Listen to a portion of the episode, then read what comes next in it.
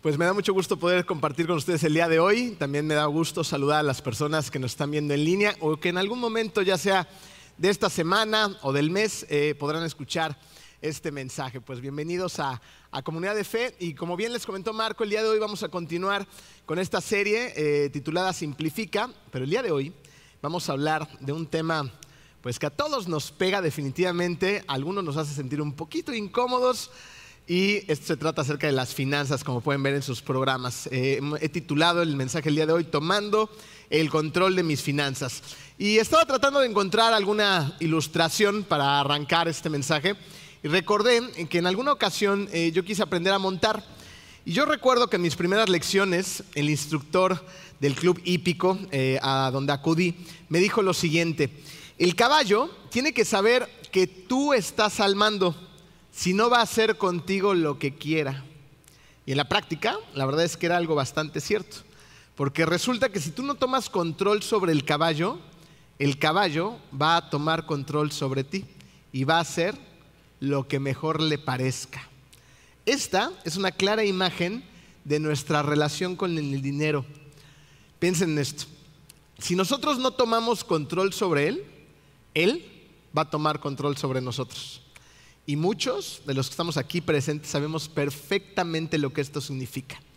Hay personas que de manera habitual experimentan una vida financiera en números rojos, facturas vencidas, deudas insostenibles con los créditos, préstamos a los que a veces recurre uno con tal de sacar adelante los gastos. Y es así como los números rojos nos empiezan a sobrepasar y si no tenemos una buena relación con el dinero, no habrá manera de simplificar nuestra vida.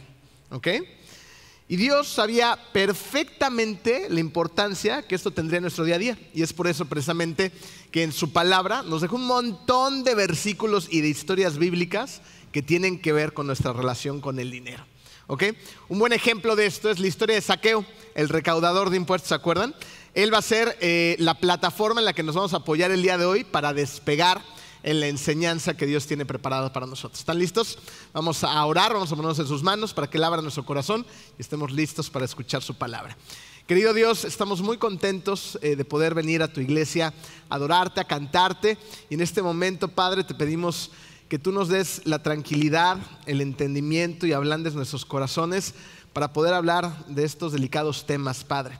Tú sabías, como bien acabamos de decir, lo delicado de las finanzas, de los dineros en nuestras vidas y de la relación tan íntima que íbamos a tener con el dinero, Padre. Así que te pido que el día de hoy abras nuestro entendimiento y nos dejes irnos de aquí con una idea muchísimo más simplificada de la relación que debemos de tener con el dinero. Todo esto lo ponemos en tus manos, en el nombre hermoso de tu Hijo Jesús. Amén. Eh, para quien conoce la historia de Saqueo, eh, es evidente que, este hombre tenía una mala relación con el dinero. De hecho, tenía una relación con el dinero que lo había llevado a sentir culpa y vergüenza. Pero un día, Saqueo tuvo un encuentro con el único que podía cambiar su vida para siempre. ¿Con quién creen? Con Jesús. ¿Ok? Un día, Jesús llegó a Jericó, que era donde vivía este hombre llamado Saqueo era un hombre de baja estatura, era el jefe de los recaudadores de impuestos y era muy rico. En aquel entonces Jesús ya era una persona a la cual las masas se le acercaban, querían escuchar sus enseñanzas, querían aprender acerca de él, querían sus milagros, querían conocerlo. Y entonces cuando llega Jericó hay una multitud de gente que se arremolina a, la persona de Jesús. Y para todos los que somos chaparritos, aquí ya vemos varios, ¿ok? Sabemos lo que significa tener una estatura, pues, pues digamos un poquito baja, ¿ok? Y cuando llegamos a lugares donde hay multitudes y queremos llegar a cierto lugar o ver a alguien, pues nos cuesta algo de trabajo, ¿no es así? Entonces de repente los chaparritos, como ustedes comprenderán, nos tenemos que poner de puntitas, ¿no? Subirnos alguna silla, algún truco por ahí para poder ver más a lo lejos. Y eso fue exactamente lo que hace este hombre. ¿ok? Él no era suficiente ponerse de puntitas, era de muy baja estatura y lo que hizo fue subirse a un árbol, ¿ok? Entonces sube al árbol, está la expectativa de Jesús, Jesús va a caminar ahí en la entrada de Jericó y va a ver a Saqueo. Le va a decir, Saqueo, baja de ahí porque hoy voy a, posar en tu casa, ¿ok? Ahí voy a pasar la noche y pues prepárate, ¿no? Entonces eh, eh, llega la, la noche, va a llegar Jesús a la casa de Saqueo y el corazón de Saqueo va a ser transformado para siempre. Y esto es lo que va a pasar un poquito más adelante. Lo vamos a encontrar en Lucas 19, 8 al 10. Dice así el texto. Mira, Señor, ahora mismo voy a dar a los pobres la mitad de mis bienes y si en algo he defraudado a alguien, le devolveré cuatro veces la cantidad que sea. Hoy ha llegado la salvación a esta casa, le dijo Jesús, ya que este también es hijo de Abraham, porque el Hijo del Hombre vino a buscar y a salvar lo que se había perdido. Fíjense, podemos ver en estos versículos cómo la culpa, la vergüenza, el desorden de prioridades de este hombre, de saqueo, se van desmoronando una a una, una vez que tiene este encuentro con Jesús. Pero ¿cómo sucedió esto? Vamos a, ver un par de puntos rápidamente. Fíjense, saqueo fue más allá, ¿ok? y esta ilustración es para ti y para mí. Nosotros necesitamos también ir más allá. Este hombre era un hombre rico, de alto estatus, ¿ok? Respetado y odiado también, pues era el jefe de los recaudadores de impuestos. Sin embargo, un hombre rico, de alto estatus, pues seguramente se vestía con Gucci, con Prada, Valenciano, su Rolex, ¿no? Sus, cadenas, sus joyas, empirifollado para que todo el mundo viera lo rico que él era, ¿ok? Entonces, un alto estatus y de repente está dispuesto a hacer el ridículo para subirse a un árbol y poder ver a Jesús. Entonces imagínense a escalando torpemente, no era un jovencito, no era un niño, le debió haber costado bastante trabajo, a lo mejor se le descompuso el reloj, lo dejó ahí atorado en una rama, ¿no? los, zapatos pulcramente boleados se le empezaron a ensuciar, tal vez sus camisas Gucci se le rasgaron, bueno, a él no le importaba nada, quería ver a Jesús. Estuvo dispuesto a hacer el ridículo en frente de los demás porque él tenía un objetivo. Sabía que necesitaba su corazón ser transformado. Pero no solamente estuvo dispuesto a esto, también estuvo dispuesto a recibir a Jesús en su casa. Las implicaciones que esto tendría en la vida de Saqueo eran lógicas. Era un ladrón, ¿ok? Era una persona que si Jesús iba a su casa, iba a tener que hacer algunos cambios, no iba a volver a hacer su vida igual, ¿te das cuenta? y estuvo dispuesto. No tenía idea de lo que iba a pasar, pero dijo, yo te abro las puertas de mi casa. ¿Quieres entrar? Ven. ¿Ok? Entonces estuvo dispuesto también a esto. Entonces, pensémoslo así. Tal vez las enseñanzas de Jesús acerca de la gracia y el perdón le habían dado esperanzas a un hombre que estaba llena de culpa a causa de cómo había hecho su dinero. ¿Ok? Entonces, Saqueo no solamente se subió a un árbol, Saqueo se subió a la esperanza de que Jesús pudiera transformar su vida y liberarlo de la esclavitud que tenían las riquezas. ¿Te has dado cuenta que nos convertimos en esclavos de una mala administración? Una mala administración te va a terminar esclavizando de una manera u otra. Las malas decisiones que estamos tomando eh, eh, financieramente hablando van a tener consecuencias, van a llegar y nos vamos a esclavizar ante ellas. Y esto va a traer sufrimiento a tu vida. Es por eso que tenemos que reconocer que en ciertas ocasiones o de manera habitual podemos estar sobrepasados por una mala o una pésima administración. Vamos a ver rápidamente algunos síntomas. Hay muchos, pero vamos a ver rápidamente unos cuantos. Unos síntomas acerca de la esclavitud financiera. Me gustaría que el día de hoy fueras brutalmente honesto si te identificas con alguno de estos. ¿ok? Y tú digas, no, yo sí, la verdad, con este y este y este estoy batallando, ¿no? Guárdalo en tu corazón, ¿sale? Vamos a ver el primero. Primer síntoma de esclavitud, endeudamiento. Cuando tú utilizas el crédito, tú te haces servidor de quien te presta. ¿Ok? Hay endeudamiento bueno que sirve para hacer prosperar las empresas, los negocios, ¿no? A veces es necesario, como sea, pero la, mayor cantidad de las personas no saben utilizar para nada una buena deuda. Y en cualquier caso, te vuelves servidor de la persona o de la institución que te esté, eh, que te esté prestando dinero. Piénsalo así. Muchos de los que están en esta sala o nos están viendo en, algún canal de internet, somos fieles trabajadores y servidores del banco. Trabajas para el banco, ¿lo habías pensado? Mensualmente tú vas y le pagas con tu esfuerzo una buena cantidad de tus ganancias al banco. Entonces estamos trabajando para ellos. Fíjate, otro síntoma de esclavitud, riquezas express.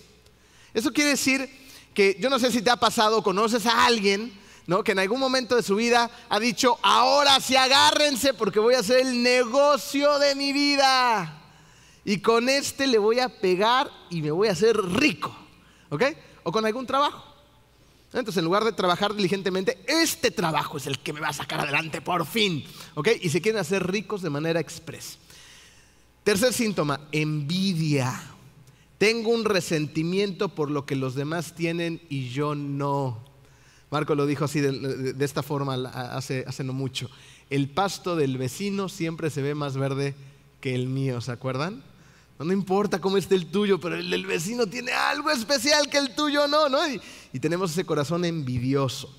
Siguiente, pérdida del deseo del trabajo. Eh, yo he hablado con, muchachos ¿no? que ya están entrando en edad productiva, hablando de, su vida laboral, y, y ya se quieren jubilar. O sea, tienes 25 años, brother. No, es que cuando yo me jubile y deje de trabajar, y, ¿qué onda, no? O sea, tienes que trabajar, o sea, hay una vida por delante, ¿no? Pero ya no, hay esas ganas de trabajar, de prosperar, de echarle ganas. No, no, no, no, no, no, quieren trabajar. ¿Ok? En, en, estas generaciones.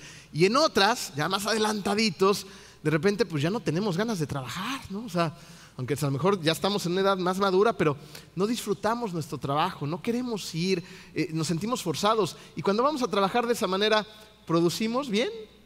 Pues no, la verdad es que no, no producimos de la misma manera y muchas veces por eso no podemos prosperar, por esa pérdida precisamente del deseo del trabajo. Otro síntoma muy delicado, la falta de honradez. ¿Ok? Esto quiere decir que estoy dispuesto a hacer lo que sea, aunque sea de una manera ilegal, con tal de resolver el problema. Entonces, hago ahí algunas evasiones, algunos trucos, algunas tricuñales, me llevo a alguien al baile porque necesito dinero, ¿no? Entonces, falta de honradez. Hay otros, a diferencia de la pérdida del deseo del trabajo, que son adictos al trabajo, workaholics. ¿Hay alguien aquí? No levanten la mano, por favor. No puedo dejar de trabajar. Voy a trabajar, salgo de la oficina, de donde esté trabajando y me llevo el trabajo a mi casa. Me siguen correteando los mensajes, los correos, los WhatsApps. Estoy pensando en el trabajo, me voy a la cama con trabajo, sueño con trabajo, me despierto con trabajo. Bueno, estoy comiendo, estoy trabajando. En todo el tiempo estoy metido en el trabajo. Y luego cuando estoy trabajando me siento un inútil.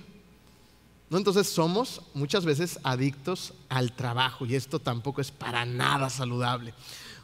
El que sigue está muy simpático porque se trata, se trata de las personas que llegan a hacer compras anticipadas sin los recursos. ¿no? Black Friday, ¿ya se ubicaron en el tiempo? ¿Sí?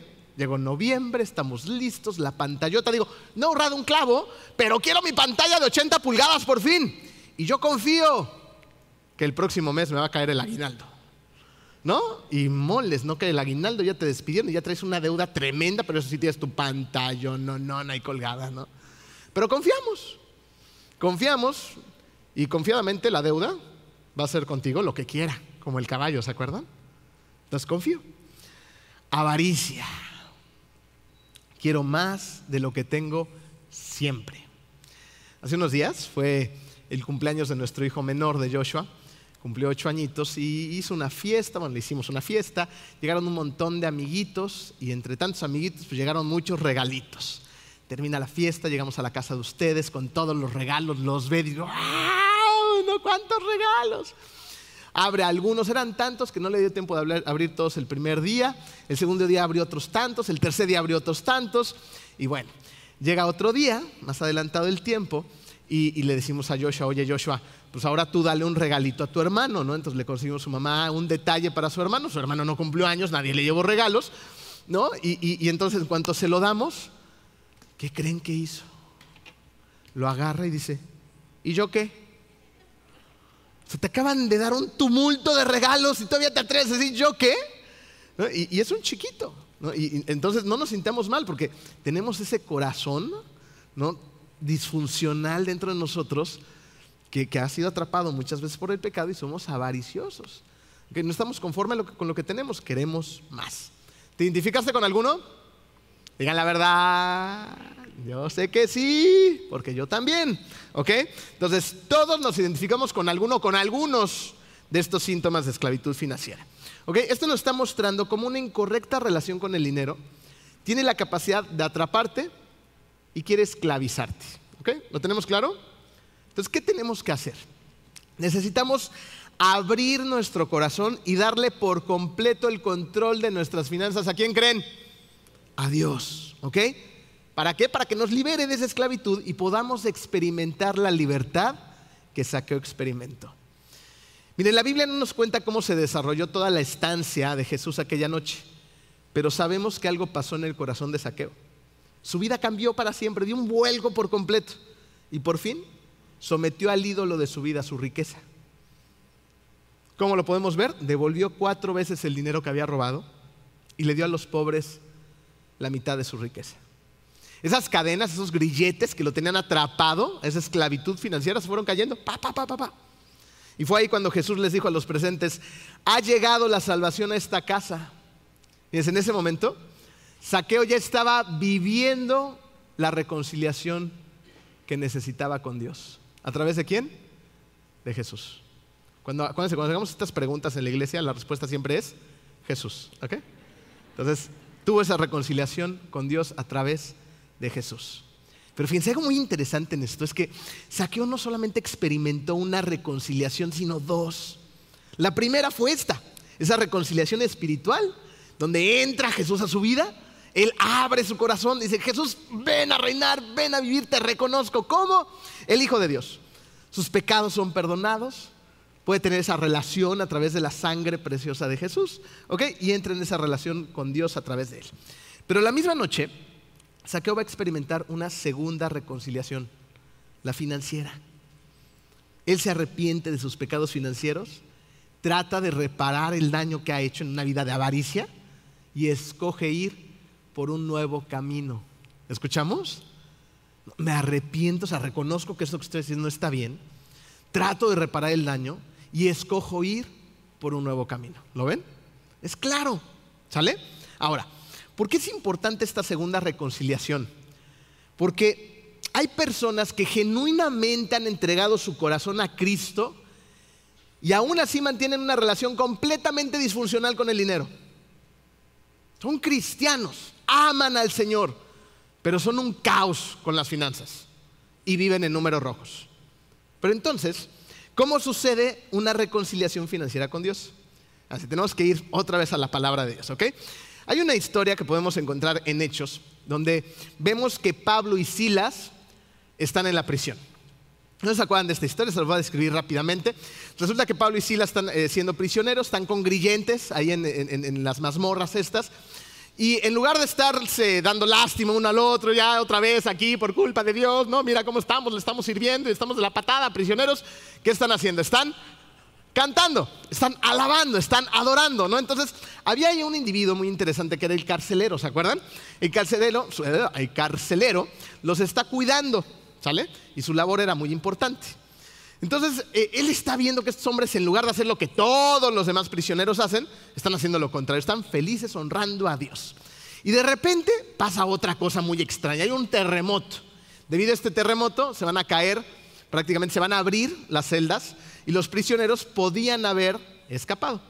Entonces, después de ver a estos hombres cantar, después llega el terremoto y luego piensa que los hombres han escapado. Entonces, el carcelero sabía que le iban a torturar y a matar por lo que, porque se le pelaron todos los eh, presos y entonces decide quitarse la vida. Y en ese momento, Pablo y Silas se dan cuenta de lo que va a hacer y le dicen: Cuidado, tranquilo, párate, no, no lo hagas, ¿no? Aquí estamos, nadie se ha escapado. Entonces, otro milagro más, ¿no? Dice: Yo no lo puedo creer, ¿qué está pasando aquí? Una serie de milagros uno tras otro. Y el más increíble es que estos hombres no se han ido, no se han escapado de la cárcel. Aquí están. Es una revelación para este carcelero. Y entonces, debido a todo lo que está viviendo en carne propia, le pregunta a Pablo y a Silas, ¿qué debo de hacer para ser salvo? Hechos 16:31. Cree, cree en el Señor Jesús. Así tú y tu familia serán salvos. La clave está en creer. Cree tú, tú, cree en Jesús como el Hijo de Dios. Cree que vino a esta tierra, que dio su vida en esa cruz, que derramó esa sangre preciosa, que murió y resucitó al tercer día por amor a ti. Créelo, abrázalo con toda tu alma, todas tus fuerzas porque el único camino al Padre es Jesús. Cree. Cree que Dios es tu Padre Celestial, que te ama y que quiere tener una relación contigo personal y que tiene preparada una vida con un profundo propósito para ti. Créelo. Cree que Dios quiere y puede sin ningún problema ayudarte a que tengas una buena relación con el dinero, a restaurar tus finanzas. Créelo, porque es posible. Si puedes vivir una vida en paz y tener una buena relación con los recursos que Él te da. Una vez que creemos, entonces para el que cree, todo es posible. ¿Ok? Entonces, una vez que nuestra confianza está puesta en Jesús y creemos, ahora sí vamos a ver cuatro principios para la reconciliación financiera con Dios. ¿Listos? Número uno. Todo lo que tengo viene de Dios. Todo, tus dones, tus talentos, tus recursos, todo viene de un Padre amoroso que te ha dado todo. ¿Ok?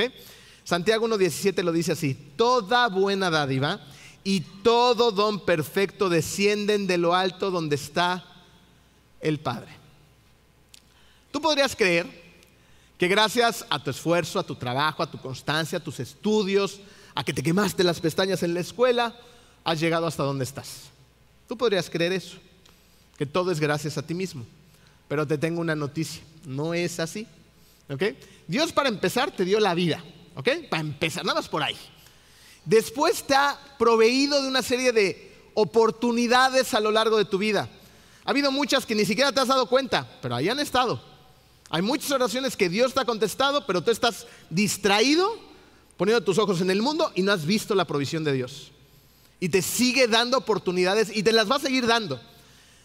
También ha puesto un montón de relaciones a lo largo de tu camino, en tu formación, los maestros que has tenido, los mentores que te han acompañado, los padres que Dios te dio, o las personas que de chicos, si no tuviste padres, hicieron o te ayudaron, ¿no? hicieron cargo de ti o te ayudaron en el camino en tu desarrollo, los amigos que tuviste desde tu infancia, toda la adolescencia, el coach, el médico, el abogado, el contador, las personas que te han ido cuidando a través del camino llamado vida, han estado ahí tus hijos, los primos, bueno, hasta el vecino, han dicho cosas, han hecho cosas que te permiten ver, abrir los ojos.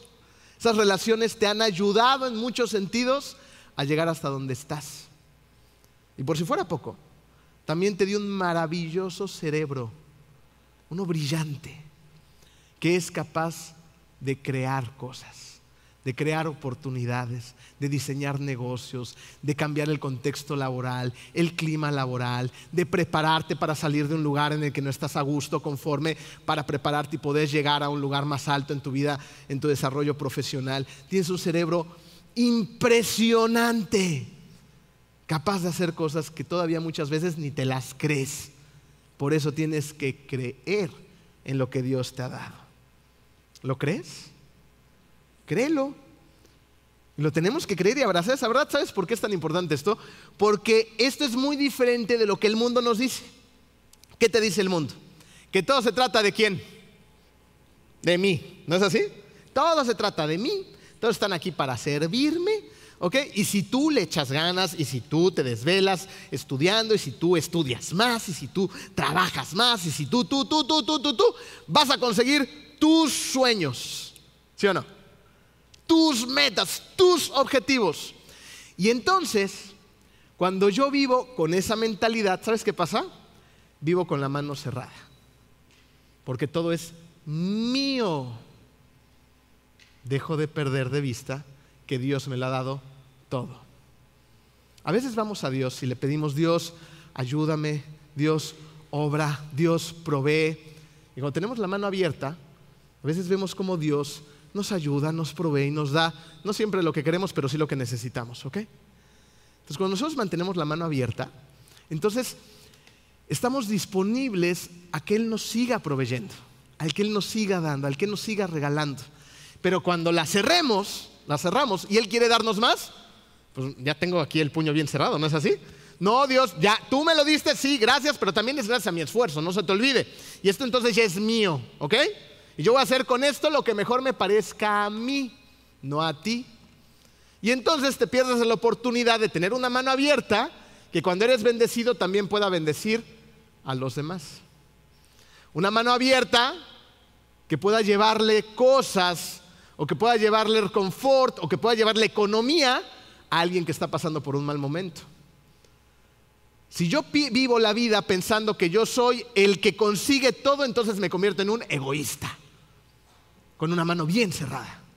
Pero cuando sé y entiendo que Dios me lo da todo y que nada es mío, entonces vivo la vida con la mano abierta, dispuesto a soltar lo que Él me da. Entonces no somos prisioneros, ¿se dan cuenta? Porque estamos dispuestos a soltar. Recuerda que debemos vivir con una mano abierta, pero también recuerda que eres el hijo y eres una hija de Dios que está repleta de amor por Él. Que Él está repleto de amor por ti y que te esté invitando a administrar de la mejor manera los dones que Él te ha dado, los talentos que Él te ha dado, los recursos que Él te ha dado. ¿Para qué? ¿Para que cumpla mis propósitos? No nos equivoquemos. Para que cumpla sus propósitos. ¿Ok? Principio número dos. Vivo feliz con la actual provisión de Dios para mi vida. Qué reto tan importante. ¿Por qué? Porque queremos más y lo queremos más fácil. ¿ok? Entonces llegamos a pensar cosas como, bueno, es que si yo tuviera un mejor trabajo, si ganara un poquito más, para los que no tienen carro, si tuviera carro, para los que tienen carro, si tuviera un mejor carro, para los que tienen un mejor carro, si tuviera carro del año, los que tienen carro del año, si tuviera un carro premium, entonces sería más feliz. Si esto fuera cierto, la gente con más dinero sería más feliz, ¿no? ¿Es así? A todos nos consta que no es así. Más dinero no es igual a más felicidad. Hay cosas que sí nos van a dar más comodidad, eso es cierto, pero no nos van a dar mayor felicidad, entonces no nos equivoquemos. ¿Ok? Fíjense, alguien que estaba muy de acuerdo con esto era Pablo. ¿Se acuerdan que Pablo sufrió de maneras inimaginables para nosotros? Cosas impresionantes. Y aún así en Filipenses 4, 11 al 13, él dijo lo siguiente. No digo esto porque esté necesitado, pues he aprendido a estar satisfecho en cualquier situación en la que me encuentre. ¿Escucharon eso? He aprendido a estar satisfecho en qué? Cualquier situación, cualquiera. Sé lo que es vivir en la abundancia. He aprendido a vivir en todas y cada una de las circunstancias. Tanto a quedar saciado como a pasar hambre a tener de sobra como a sufrir escasez. Todo lo puedo en Cristo que me fortalece. ¿Se han dado cuenta que este versículo, todo lo puedo en Cristo que me fortalece, tiene que ver mucho con la provisión económica? Tiene mucho que ver con dinero. Todo lo puedo en Cristo que me fortalece. Cuando tengo y cuando no tengo, cuando tengo de más y cuando no tengo nada, cuando tengo hambre y cuando tengo la panza llena. Todo lo puedo en Cristo que me fortalece. Todo. Yo en lo personal yo anhelo poder llegar a tal reconciliación financiera con Dios que pueda vivir de esta manera mi vida. Que sin importar el nivel de provisión, yo esté contento y alegre. Y nos consta que hay momentos de mucha provisión, ¿no es así? Pero también nos consta que hay momentos de muy poca provisión. ¿Sabes cuál es nuestra responsabilidad? Nuestra responsabilidad radica en hacer los ajustes necesarios y no pretender vivir una vida que no podemos sostener. Ahí está el reto. Porque muchas veces, pues queremos, ¿no? Porque estamos pretendiendo. Entonces llegan las, las vacas flacas y a lo mejor con mucho pesar no puedo seguirle pagando a mis hijos la escuela privada en donde estaban y los tengo que mandar a una pública. Pero hay gente que no de ninguna manera que van a pensar. Entonces prefiero seguirme endeudando pero mantener un estilo de vida que ya no puedo sostener.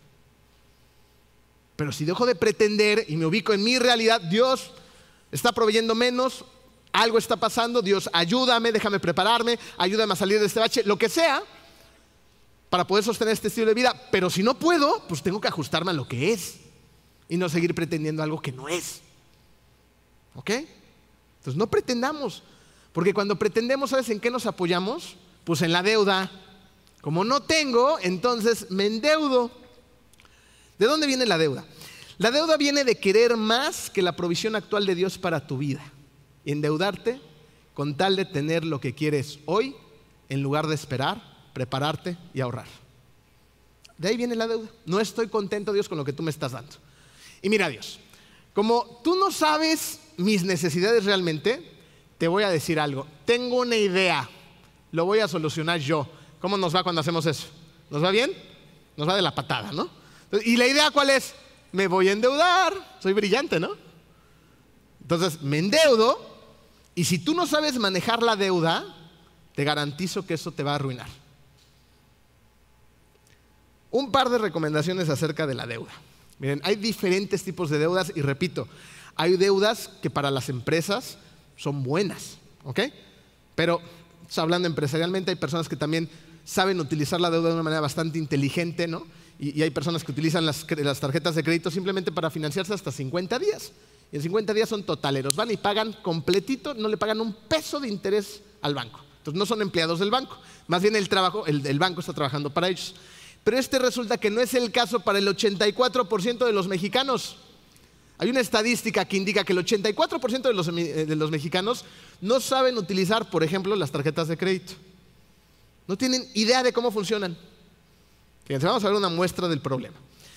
Si tú solamente pagas los mínimos de tus tarjetas de crédito, esto es lo que va a pasar. Es una simulación, ¿ok? Vamos a suponer que tú tienes una deuda de 50 mil pesos. Y entonces te va a llegar tu estado de cuenta el siguiente mes y te va a decir, pago mínimo de este mes 1.250. Entonces tú vas feliz al banco, pagas tus 1.250 pesos y dices, wow, gasté 50 mil, estoy pagando 1.250.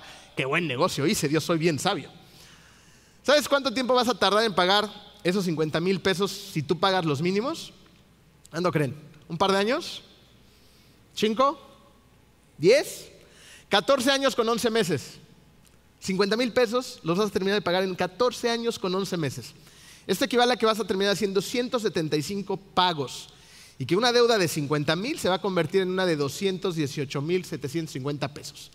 Pero aquí todavía no estamos incluyendo ni el IVA ni las comisiones que el banco te va a cobrar. ¿Ok? Entonces, el total de tu deuda, si no vuelves a utilizar esa tarjeta de crédito nunca y solo te quedaste con esos 50 mil pesos, va a terminar en 318 mil 972 pesos. 6.37 veces tu deuda inicial. No es que yo sea un brillante financiero, hay simuladores que te ayuden a hacer estas cosas, ¿ok? Calculadoras de la Profeco, ¿sale? Entonces, fíjate, entonces, ¿es, es, buena idea pagar los mínimos de tus tarjetas? Claro que no. Terminas siendo un esclavo del banco durante 14 años con 11 meses. O tal vez tú seas de los que todavía tuvieron una peor idea y digas, ya sé qué voy a hacer, voy a pagar mi tarjeta de crédito con otra tarjeta de crédito. Si haces esto, conozco gente que ha hecho esto, y no uno, ¿eh? Varios.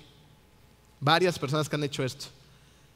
Conozco personas que han perdido su casa, que están en el buró de crédito, que no tienen paz, que no deja de sonar el teléfono, que lo han perdido todo por hacer cosas como estas. No es falta de inteligencia, no digamos, ay, Dios no me hizo inteligente, no, es falta de información, falta de preparación, de conocimiento, de aprender. Ok, me voy a embarcar en esta aventura, ¿cómo le hago? No tengo la capacidad, no puedo, no se me da la gana aprender, entonces, ¿qué hago? Ve a tu casa, saliendo de aquí, agarra las, tarjetas de crédito y agarra unas tijeras bien filosas y córtalas a la mitad. Tíralas a las basuras, quémalas. No las vuelvas a utilizar jamás y luego paga tu deuda. Pero no creas que cuando las cortas también se cortó la deuda. ¿eh? Háblale al banco y dile, banco, soy pésimo, no puedo, hago un plan, un acuerdo contigo de pagos, ahí muere. ¿Ok? Se acabó. ¿Ok? Esto es lo que tenemos que hacer. Si no te das el tiempo para prepararte, para utilizar correctamente los instrumentos financieros, no los uses. ¿Ok? Vamos conmigo, van conmigo hasta aquí. Segunda recomendación, miren, eh, cuando a, mi esposa y a mí nos ofrecieron la posición como pastores ejecutivos de la iglesia. Eh, hace ya varios años nos llevaron a Estados Unidos, a Houston, a, capacitarnos. Y me acuerdo del pastor ejecutivo de allá, de varias cosas que me enseñaron en, ese momento. Él me dio un consejo muy simple, pero muy sencillo. Me dijo, mira, cada vez que estén a punto de tomar una decisión financiera en la iglesia, haz la siguiente pregunta. ¿Lo queremos o lo necesitamos? Les advierto que esta es una un cuestionamiento cero popular. A nadie le gusta. ¿Ok? A mi esposa menos. Cuando estábamos discutiendo este punto, platicamos el mensaje, mi esposa y yo, este, antes de predicarlo siempre, me dijo, precisamente por eso, nuestra casa no tiene una bonita decoración. Le dije, sí, porque no la necesitamos. Entonces, ¿lo quiero o lo necesito? ¿Ok? Miren, hay épocas en la vida en la que esta pregunta, en la que esta pregunta es muy necesaria. Sobre todo cuando honestamente no cuento con los recursos. Entonces, en lugar de estar pretendiendo, me digo a mí mismo, ahorita no puedo, puedo prescindir de estas cosas que más que necesarias son un lujo. Tal vez después te lo puedas dar. Pero no pierdas de vista que vivimos en un mundo consumista donde se nos está empujando a comprar un montón de cosas que no necesitas. ¿Sale? Entonces, lo mejor que podemos hacer que es, si no he ahorrado, no tengo los recursos para adquirir algo y no lo necesito, entonces no lo compres. Listo. Es muy fácil. Simplificar nuestra vida, esas son las cosas más fáciles, no más complicadas, ¿se dan cuenta? Entonces, simplificar nuestra vida en relación a las finanzas significa lo siguiente, pon mucha atención. Significa vivir administradamente dentro de la provisión de Dios. Lo que sea que tengas, tengo mucho, tengo regular, tengo poco, no tengo casi nada. Lo que sea que tengas, tenemos que vivir administradamente dentro de su provisión y trabajar consistentemente para liberarme de cualquier deuda ¿ok? que no sepa manejar. ¿Cuándo creen que es el mejor día para empezar? Hoy. ¿Ok? Hoy es el mejor día para empezar. Entonces, hoy puedo empezar a vivir con gozo dentro de la provisión de Dios haciendo los ajustes necesarios. Y mira, cuando se trata de tus finanzas, esto va a tener consecuencias en tu legado. Fíjate, si tú con tu ejemplo, con tu vida, vives los valores que quieres que se vivan en tu casa, también en relación al dinero, estarás heredándoles un montón de paz a las futuras generaciones. ¿No se siente muy bonito cuando no tienes esas deudas que te están persiguiendo? ¿No vives en paz? Ahora imagínate, si tú te estresas, los que están en tu casa se dan cuenta de lo que está pasando. Entonces, ¿qué le estás heredando a las futuras generaciones? ¿Le estás heredando una correcta relación con el dinero? ¿O le estás heredando todo lo contrario? Sufrimiento. Pues hay que ponernos las pilas. ¿Ok? Bueno, con esto en mente, vamos al siguiente principio. Tres, honro a Dios con el diezmo. Ay, vienen a hablarme del diezmo otra vez. ¿Ok? Marco habló de esto no hace mucho y, no voy a ahondar mucho en el tema, pero sí quiero hablarles de la importancia del diezmo en cuanto a los motivos de tu corazón. Proverbios 21.2 dice, la gente puede considerarse en lo correcto, o sea, yo puedo pensar que estoy haciendo lo correcto, según su propia opinión, pero el Señor examina qué? El corazón. El Señor examina el corazón. ¿Habías pensado que a Dios le interesa más la actitud de tu corazón respecto al diezmo que el monto de tu diezmo? Es muy interesante. Y está en la Biblia. Hay una historia en Lucas donde vemos eh, que Jesús está viendo a, unas personas que tienen mucho, mucho dinero. ¿okay? Están llegando a un templo, van a depositar sus ofrendas, pero Dios conoce las intenciones de su corazón. Y después atrás de ellos llega una viuda, una persona que, que no tiene a su marido, muy pobre, dice la palabra, y pone en las ofrendas dos moneditas de muy poco valor. Fíjense lo que dice Jesús en Lucas 21, 3 al 4. Les digo la verdad, dijo Jesús, esta viuda pobre ha dado más que todos los demás, pues ellos dieron una mínima parte de lo que les sobraba, pero ella, con lo pobre que es, dio todo lo que tenía. Vamos a analizar rapidísimo lo que está sucediendo en, el corazón de esta viuda. Esta viuda está obedeciendo y también está honrando. ¿Lo escucharon? Está obedeciendo y está honrando. Piénsalo de la siguiente manera. Muchos de ustedes son papás, ¿ok? Y, tienen una relación eh, donde han visto esto claramente con los hijos. Los hijos pueden decidir obedecerte o no obedecerte, ¿estás de acuerdo? ¿Sí? Entonces, ponte en el escenario de que tú le vas a pedir esta mañana a tus hijos que laven los trastes. ¿Sale? Hay dos bueno, hay varias posibilidades, pero vamos a concentrarnos en dos.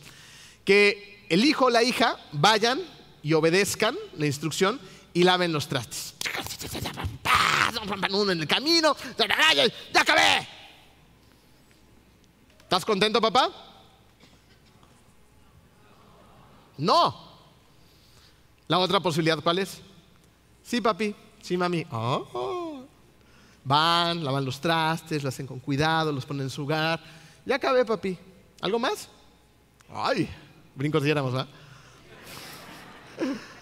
¿Qué está haciendo ese muchacho en ese momento? Está obedeciendo y también está honrando. Obedezco con la acción, honro con la actitud. Obedezco con la acción, honro con la actitud. Diezmo porque lo tengo que hacer, sí, es algo que tenemos que hacer. Pero cuando lo hago con un corazón dispuesto y alegre, Dios conoce mi corazón. Franco y Rocío fueron presentados ante ustedes, para quienes no los conocían, la semana pasada me parece. Estuvieron aquí de visita, ya se nos fueron de regreso a, la Ciudad de México. Ellos van a ser nuestros pastores, eh, si Dios quiere. Ya son nuestros pastores en, la Ciudad de México, ya tienen grupos pequeños y está empezando ya eh, eh, una pequeña iglesia a surgir y pronto vamos, si Dios nos ayude y son sus propósitos, a poder abrir comunidad de fe en México, por fin después de la pandemia, ¿ok? Eh, y, ellos antes vivían aquí en Cancún. Y yo me acuerdo muy bien de ellos dos. En una ocasión en la que estábamos eh, haciendo una campaña para la construcción de este lugar donde hoy muchos de ustedes estamos sentados disfrutando de, todas las comodidades que estas instalaciones nos ofrecen. Algunos ya llegaron después de esta campaña y, no les tocó esa época. Esa época fue una época dura para muchos de nosotros donde estábamos reunidos en un hotel eh, en el cual pues ya los gerentes más bien querían que nos fuéramos y era complicada la operación en el día a día. Y, bueno, no les voy a platicar toda historia, el caso es que eh, llega el momento en el que se van a recoger las ofrendas por encima del diezmo para la construcción de la iglesia, un día importante que iba a marcar el, punto de arranque para la obra. ¿no? Yo estaba en, ese salón a lo lejos, estaba viendo lo que estaba sucediendo y de repente eh, las personas estaban acercando hacia unos eh, recipientes que pusimos al frente para que las personas ahí pusieran sus ofrendas. ¿Se acuerdan algunos de ustedes de ese día? Sí, o todos son nuevos. ¿No? Entonces allí estaban depositando estas ofrendas y, yo vi a, Franco y a Rocío ir caminando, iban abrazando, iban despacito, iban llore y llore en el camino. Dijeron, nuestra lana la vamos a dejar ahí, nuestro corazón. iban llorando de alegría al Señor. Se iluminaban sus rostros. Estaban resplandecientes y dándole gracias a Dios por lo que les había dado y esa ocasión ellos pudieron colaborar con un poquito de todo lo que Dios les había dado con una mano abierta para la construcción de este lugar. Obedecemos y honramos con la acción y la actitud. Segunda de Corintios 9:7 dice, cada uno de usted, cada uno de cada uno dé como se propuso en su corazón, no con tristeza ni por necesidad, porque Dios ama a quién? Al dador alegre. Si vamos a dar, vamos a dar con gusto, con gozo. Oremos por esas ofrendas. No, lo hagas un hábito. Digo, está bien que es una rutina, felicidades, pero aún si lo tienes ya en línea y, lo tienes de manera automática, como sea, gracias Dios porque te estoy dando con alegría un poquito de lo que tú me das. Y Dios va a honrar eso. Vayan a Malaquías y ahí van a encontrar promesas acerca del diezmo. ¿ok? Cuarto principio, el ahorro. Salomón dijo en Proverbios 6, 6 al 8 lo siguiente, anda perezoso, fíjate en la hormiga, fíjate en lo que hace y adquiere sabiduría. No tiene quien la mande, ni quien la vigile, ni gobierne. Con todo, en el verano almacena provisiones y durante la cosecha recoge alimentos. Eh, esa época de invierno, en, nuestro caso, en nuestro matrimonio, llegó en, un momento muy temprano en nuestras vidas. Nosotros nos acabamos de casar. La verdad es que yo era un, joven todavía inmaduro, inexperto en muchas cosas, incluyendo las finanzas.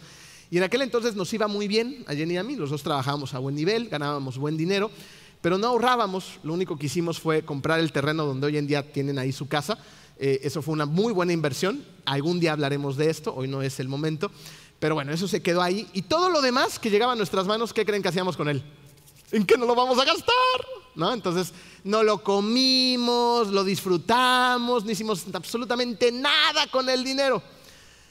Luego nos casamos y llegaron los inviernos. Inviernos fuertes, ¿eh? Me despidieron a mí, a la semana despidieron a Jenny. Después mi papá enfermó de cáncer, cáncer terminal. Fue una agonía de cinco meses muy dura.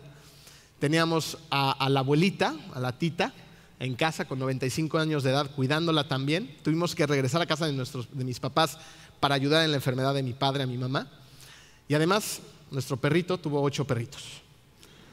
O sea, había crisis por todos lados, ¿no? Nuestros inviernos se vieron de formas diferentes en una. Y, y tal vez has estado en inviernos, o estás en inviernos, o estarás en inviernos. Y se pueden presentar de diferentes formas, ¿estás de acuerdo? En formas de accidentes, de enfermedades, de desempleo, de un mal negocio, de alguien que te llevó al baile, de malas decisiones que tomaste en el pasado que hoy pues estás pagando las consecuencias. ¿No? Hay muchas formas en las que se pueden ver. O incluso, de una manera inimaginable, ¿quién se iba a imaginar una pandemia global? ¿No? Que nos iba a dejar a todos con una situación muy apretada financiera. Para las personas que estaban preparadas, para las empresas que estaban preparadas con ahorros, pues lo sobrellevaron. Pero hubo otras personas que se hundieron con la pandemia y que hasta hoy siguen tratando de recuperarse, precisamente porque no había ahorros, porque no había una previsión, porque muchas veces pues no actuamos como las hormigas, no almacenamos nada, no lo gastamos todo. Yo sé porque a veces parece que no alcanza, pero si tú empiezas a hacer ciertos cambios en tus hábitos de consumo día a día, pueden parecer muy chiquitos. Me dices, es que yo como ahorro, muy chiquitos. ¿Ok? Hábitos pequeñitos, te vas a dar cuenta cómo el ahorro no va a ser el producto de, de cosas que te sobran, ¿no? De recursos que te sobran, sino va a ser el producto del resultado de tu carácter. Eso es lo que tenemos que alcanzar, ¿ok? Y yo sé que es difícil, digo, me consta, porque somos todos sometidos a mucha presión y a muchas tentaciones. Fíjense, les voy a contar algo que nos acaba de pasar hace unas semanas apenas, ¿eh? Eh, bueno, no, semanas, ya un mes y fracción. Estábamos en diciembre, estábamos en la plaza, fuimos a terminar de comprar algunos regalos para eh, los niños, que muchas veces ustedes diezman para que les compremos tenis, este, el otro de las fundaciones, y nos faltaban un par de tenis para algunos muchachos. Entonces fuimos a la plaza, nos llevamos a nuestros hijos, y, yo estaba ahí cuidando a los niños, estaban jugando en un jueguito, y Jennifer se fue a dar una vuelta. Y de repente entró a una tienda y me habla por teléfono, me dice, Emilio, ven, tienes que ver esto, ¿no? Entonces yo dije, a ver, vamos a ver qué. ¿Eh? entonces fui corriendo a la tienda y, antes de esto les tengo que contar una parte atrás. Fíjense, eh, en el último cumpleaños de Yetro, del más grande, habíamos ahorrado para comprarle un scooter eléctrico. Entonces, eh, cuando llegó el juguetito a la casa, se lo pedimos a un amigo que vive en Estados Unidos, nos lo envió, nos regaló el envío, ya teníamos el juguete en la casa. Cuando yo lo abrí dije, oh, esto está padrísimo, ya tenemos juguete nuevo, Yetro.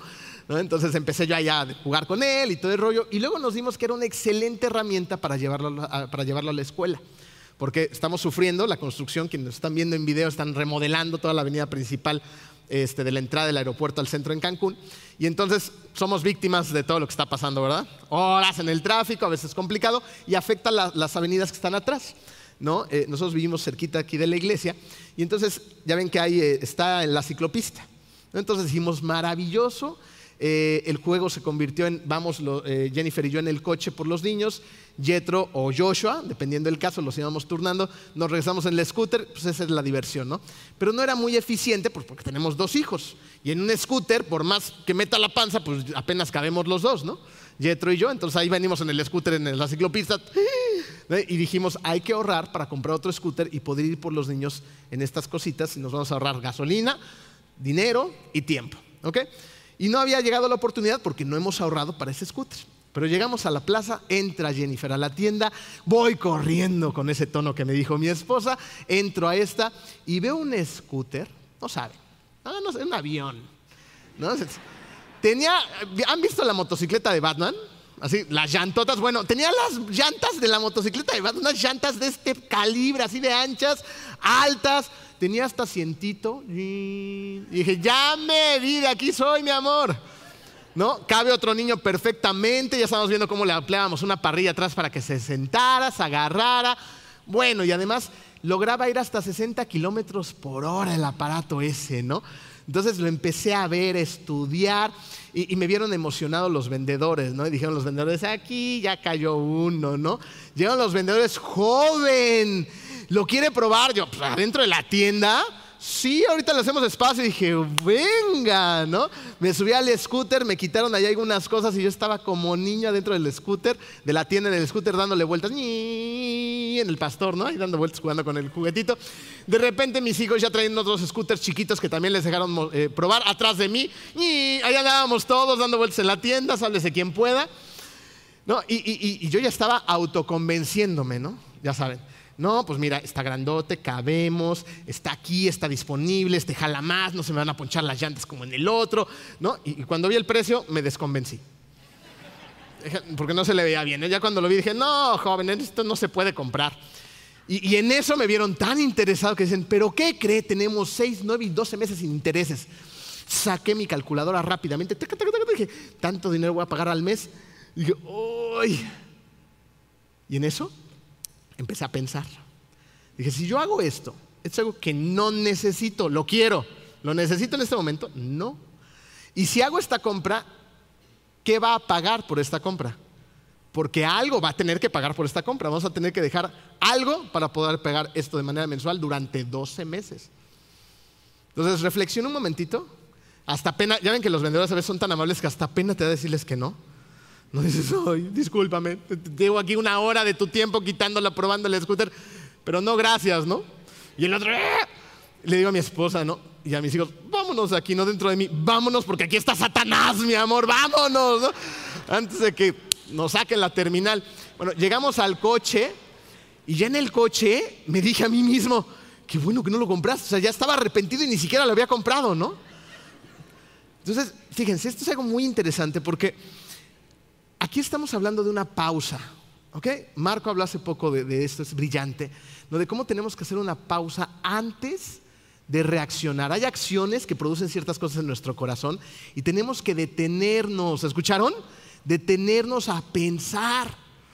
¿ok? Y si yo pienso y, y, en ese inter le oro a Dios, que es lo que tenemos que hacer, Dios, ¿en serio necesito el scooter de Batman? O sea, cuesta una la nota, pero está bien padre, pero mira esto, el otro.